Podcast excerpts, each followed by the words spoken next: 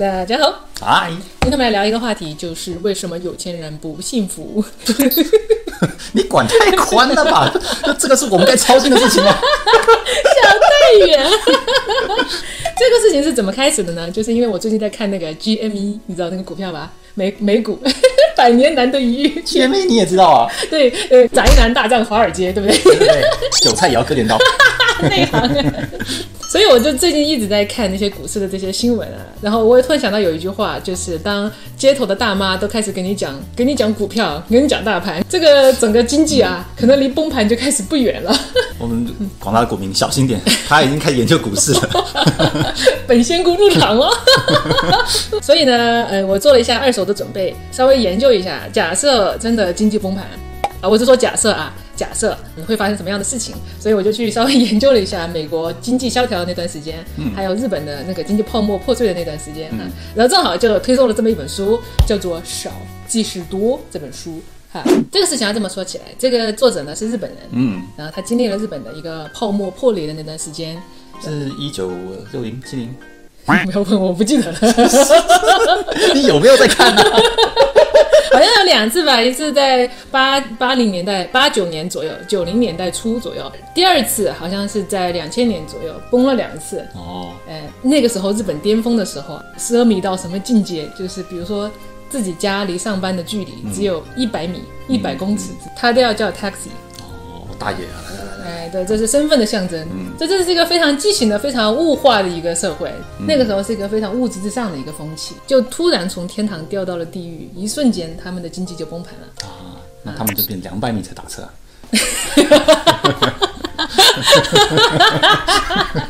很高兴你看得起我这个笑话。这个作者他也是日本人，他也是在日本经济最困难那段时间，突然机缘巧合的去了北欧。他突然觉得北欧的这个生活模式呢，是完全值得借鉴的。因为当时那些日本人还是很落寞嘛，突然这个生活模式的一个转变，然后很多人都不能适应，非常的落寞。他这去了北欧，他觉得说很有借鉴的意义，他就想要把这些故事呢分享给大家。哦，我知道，我常常听到什么世界排名最幸福的国家，北欧常常他们榜上有名的。插一句题外话哈。你说他们这些幸福的国度，幸福指数他们是怎么测出来的？那是就是他走在路上 就说：“哎，你姓福吗？” 我姓胡。你是你是有什么什么口音？他之所以觉得说北欧的这些国家值得借鉴呢，是因为特别是芬兰这个国家曾经也经历过一个经济泡沫。嗯，他们泡沫就是一下崩溃了之后，大家一夜之间从百万富翁变成了百万富翁。是因为 Nokia 吗？就是 Nokia 可以，好吧？然后之后呢？居然说在这样经济崩盘了之后呢？国民的幸福指数慢慢的也拉回来了，而且成为世界的的最强的几个。但是他只是很好奇这些人他是怎么办到的，所以他就发现说有这样的一个四个阶段。嗯，第一个阶段呢，就是当经济在高速的成长的时候，我们的精神会被所有的物质所填满。什么意思？就是当时可能就是从无到有的一个过程吧。对，哎，比如说你家里面来了个冰箱，哇，我也要冰箱。你家里来了个汽车，哇，我也想买啊。对，他的意思就是说，你就是家里面的添加的这些物质的东西，嗯，为你的生活造成一个巨大的影响，你的生活模式也会发生一个很大的一个改善。嗯啊，这样的话，你的精神呢就会根据这些物质的提高，你的精神也会受到极大的刺激，会很开心。嗯。但是呢，这个东西呢，它是不能永久的这样走下去的，因为我们的物质胃口会越来越大。你不，你不能不承认，就是你的欲望永远都比你收入来得快。你会在后面发现一些很多人非常匪夷所思的行为，比如说你买了一个东西，然后你去拿去跟人家比，发现说，哎，好像不够，然后 包包，然后你就会觉得啊。又有了一个欲望缺口，然后你就继续去买，然后买了一大堆你自己不需要的东西，各种各样的最新款的、秋季款的、限量版的。当然了，他是讲说，在这样的一个情况下，纸醉金迷的这样的时间不多，因为在这个情况下，大部分就要面临着崩盘的状态。嗯。就不能每天都蹦迪了啊！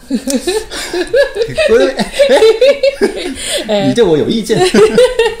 在经济崩盘了之后呢，大家就会进入一个非常简朴的一个生活，就是由奢入俭难。一下子突然让你失去这一切，你是很难受的。就是穷吗？就穷。穷了一段时间之后，你就会发现是说，嗯，穷归穷，但是穷还是要找乐子，要找出路，对不对？但发现芬兰的这些人呢，他们非常注重体验，他们钱拿到手上其实并不多哈，他们可能收入是。全世界的比较上层的那些收入，嗯，但是呢，他们需要交的税收还有保险加在一起，达到了他们收入的六七成以上。各种东西，他们的消费税好像百分之二十几以上。你说政府抽了他们六七成的收入，那那消费还要抽百分之二十？我我数学没有很好，可是这样算算好像没多少钱可以用啊。是的，所以呢，所以他们拿到手上的钱其实非常的少，在衣食住行上面，他们最注重的在行上面。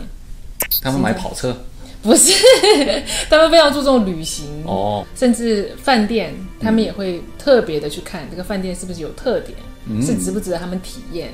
如果是那种五星级大饭店，可能他们觉得说没什么意思，因为都是连锁的，所有地方都能享受。但是他们说，如果是什么小木屋，哎，啊，露营房车，有一个热情的主人。不是 B N B 那种，对，这是他们最重要、最看重的一个事情，就是一个体验。因为他发现物质上面给给的精神刺激是一个非常短暂的，但是如果一个体验你回想起来，他给你的一个精神刺激，它是非常长久的。我觉得可能是一个物极必反的一个概念吧，就是当你的物质至上太久了之后，你会马上慢慢的变成一些精神主义至上的一个状态。可是我还想买 PS Five，就是所以呢，现在的芬兰就有可能是未来的日本的样子。他说的啊，就是如果说将来大家的物质都一直属于非常简朴的状态，精神一直贫瘠，不是一个办法。嗯嗯嗯，我们要用其他的方法来换得这种物质给我们的一个精神上的刺激。那些刺激就是我们在更多的把我们的所有的资源拿去投入在体验上面。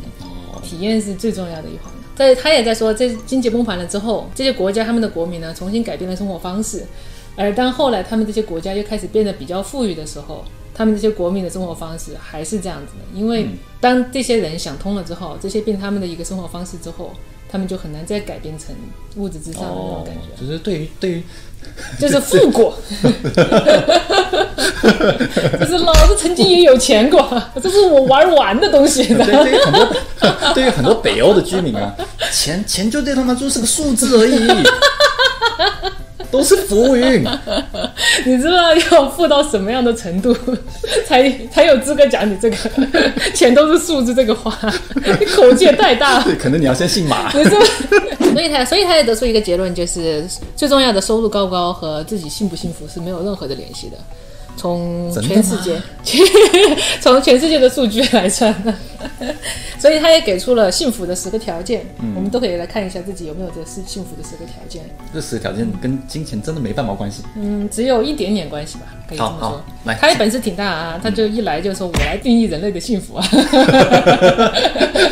好吧，严严格的来讲的话啊，他是说他去走访了很多北欧的国家，呃，他去呃访问了很多当地的人，问他们到底为什么觉得幸。幸福，然后他自己总结出来的这，他就一个一个问你幸福吗？你不要说话。当然，他也说这个东西非常的重要，就是因为如果不幸福的话，特别是男生啊，女生好像没什么影响。有一个小小的冷知识，就是如果男生他不幸福，他心肌梗塞的几率比正常的男生要多百分之二十八。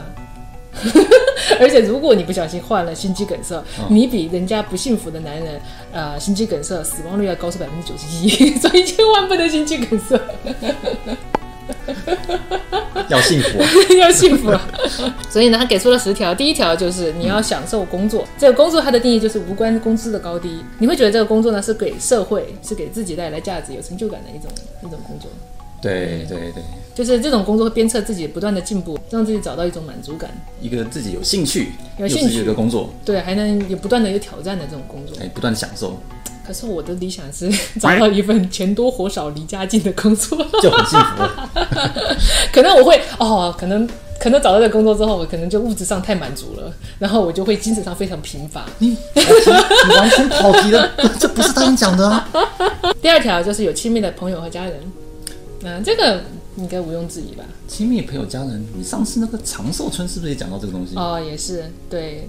人可能就是群居动物嘛，嗯，最核心的一个情感的连接，确定了你这个人到底幸福还是不幸福的。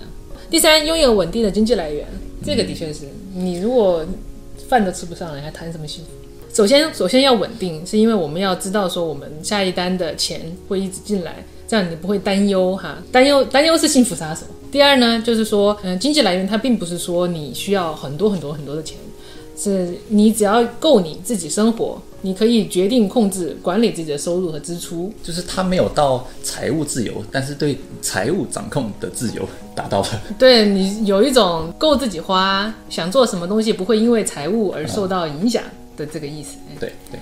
好，第四就是身心健康啊，这个就不用说了，这个都是一切的基础，对吧？嗯。所以要锻炼身体。你你刚多看了我一眼。好，第五，觉得自己时间自由。这里的觉得，觉得很重要。划重点，划重点。觉得自己时间自由。哎，这不一定是自己时时间自由，是要觉得自己自由。不一定要自己财务自由，要觉得自己财务自由。他是说，不是让你觉得无所事事，而是一种可以自由去分配自己的时间，不会因为某一件事情会占据你太多时间，让你觉得精疲力尽的感觉。呃，那你觉得什么叫做我觉得自己时间是自由的？他当然，他这个意思就是说，时间自由就是你要有一个主动性。就是你可不可以自己安排自己的每年的旅行的计划的时间？你跟自己家人的时间，你你培养自己这个兴趣，培养自己的这个价值的时间，你有没有能腾得出来的这个余地？嗯，你能不能工作上，我说不干就不干，我要干就干，不是这样子呀，不是这样子。然后是有自己的兴趣和生活方式，这个东西可能大家觉得好像很无聊哈，其实是他觉得重中之重的一个。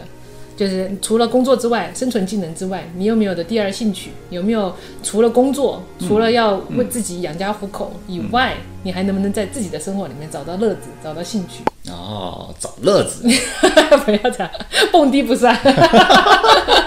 因为呃，这个这个技能呢，这个兴趣呢，最好是你能不断挑战自己。嗯，你能在里面找出一个自己的一个兴趣和能力，还有一些成就感，跟工作差不多，在你的生活里面找到自己的意义，找到自己的长处啊。有些上班族，他们回到家里面就整个就瘫着没有。哦，我我我我理解，就是他生活完全被工作占满了。你说你闲下来周末你要干什么？呃嗯，不知道。你干嘛？你要充满热情的去上班，你也要充满热情的去生活。对，然后是能够选择自己的居住环境。这是他的意思就是说，不要人云亦云。有时候自己的生活方式，这个房子和自己的契合度要高，房子要什么样的一个呃特点，嗯，来符合你自己。重点，他的做还是一个主动权。重点是你有感觉自己能够选择，而不要听别人讲。然后是思考方式，思考方式也是非常重要的一一环吧。当然了，你要幸福的话，你首先你要做一个减法。就是你要什么东西都要的话，那肯有不可能的。嗯嗯，你肯定会要舍去些东西，那你就要首先减法减法，做完了之后，你看到你自己想要哪几个东西，然后就追求这几个东西就好。所以呢，思考方式很重要，因为你很容易受到其他人的一个思考方式或者是价值观输出的一个蛊惑。哎，你吃啊，都是你啊，老爱老爱蛊惑别人，就是你必须有自己独立的思考和自己的判断，嗯，才能知道说。怎样才是自己想要的东西？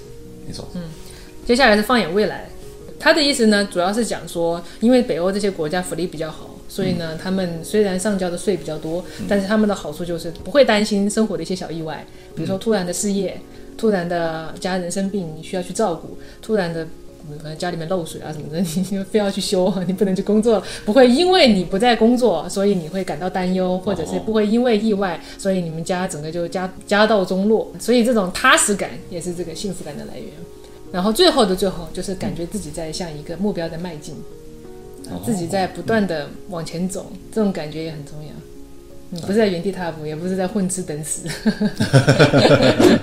好，所以现在十条讲完了吗？感觉怎么样？钱真的不重要，这好像就里面你就讲到一条是跟稍微跟钱有关的，不过它好像也也不是说至关重要，你只要足够的钱能够管好你的温饱就行了。嗯，只是一个数字而已。所以说，呃，你说真的硬要把这十条的的理念硬加到我们一般评判幸福的标准，好像有点困难啊啊！除非对吧？除非我真的搬到深山老林，呃，没有人看到我穿什么衣服，看到穿戴什么手表，开什么车。我 WiFi 一关掉，对吧？除非我办到这个事情，那与世隔绝 也是吧？嗯，别人的评判还是很重要，是吧？但是我感觉哈，这是一个不能忽视的一个趋势。嗯，而且现在因为这个疫情啊，还有整个呃世界的格局的一些变化的话呢，你会发现说，嗯，可能更多的人已经开始意识到，就是心灵上的一个体验和精神上的一些满足比物质上更重要。